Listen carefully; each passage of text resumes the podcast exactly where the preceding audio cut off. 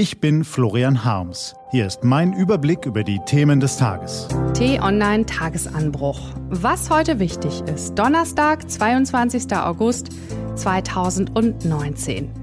Die Stimmung vor den Landtagswahlen in Brandenburg und Sachsen ist vielerorts schlecht.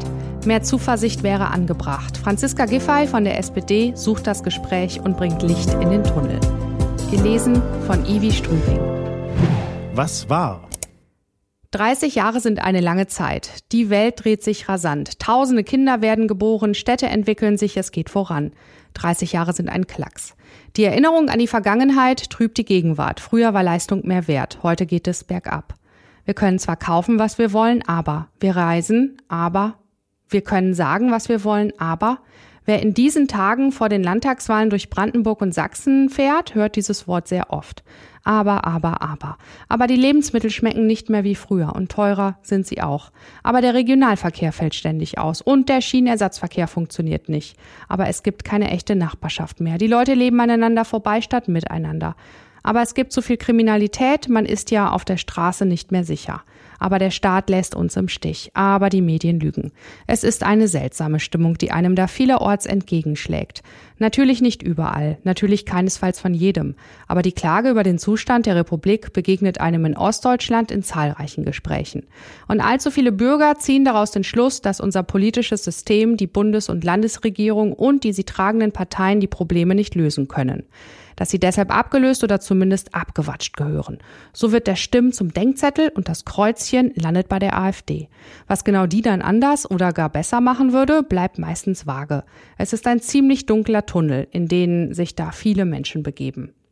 Die Proteststimmung ist brisant und es ist nicht damit getan, die Sorgen und den Unmut der Leute zu ignorieren, wie es viele Westdeutsche tun.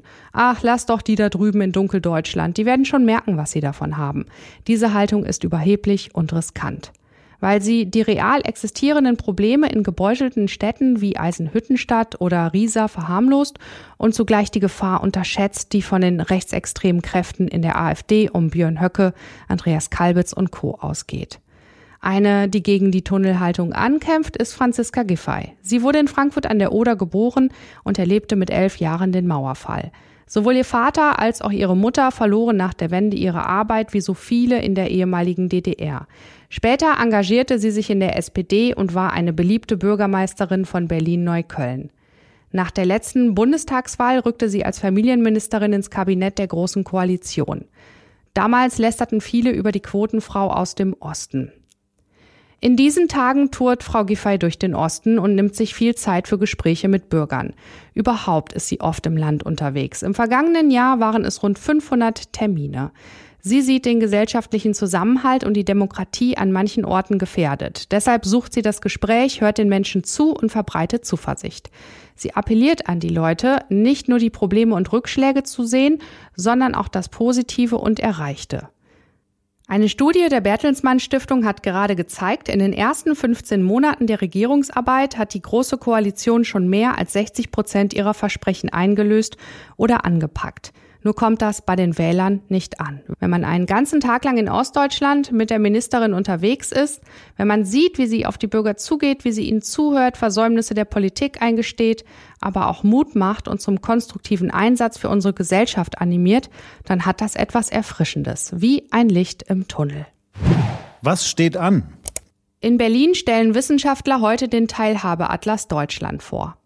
Das Oberlandesgericht Dresden spricht heute voraussichtlich sein Urteil im Prozess zur tödlichen Messerattacke von Chemnitz.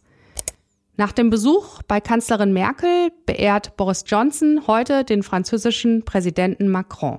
Das war der T-Online-Tagesanbruch vom 22. August 2019.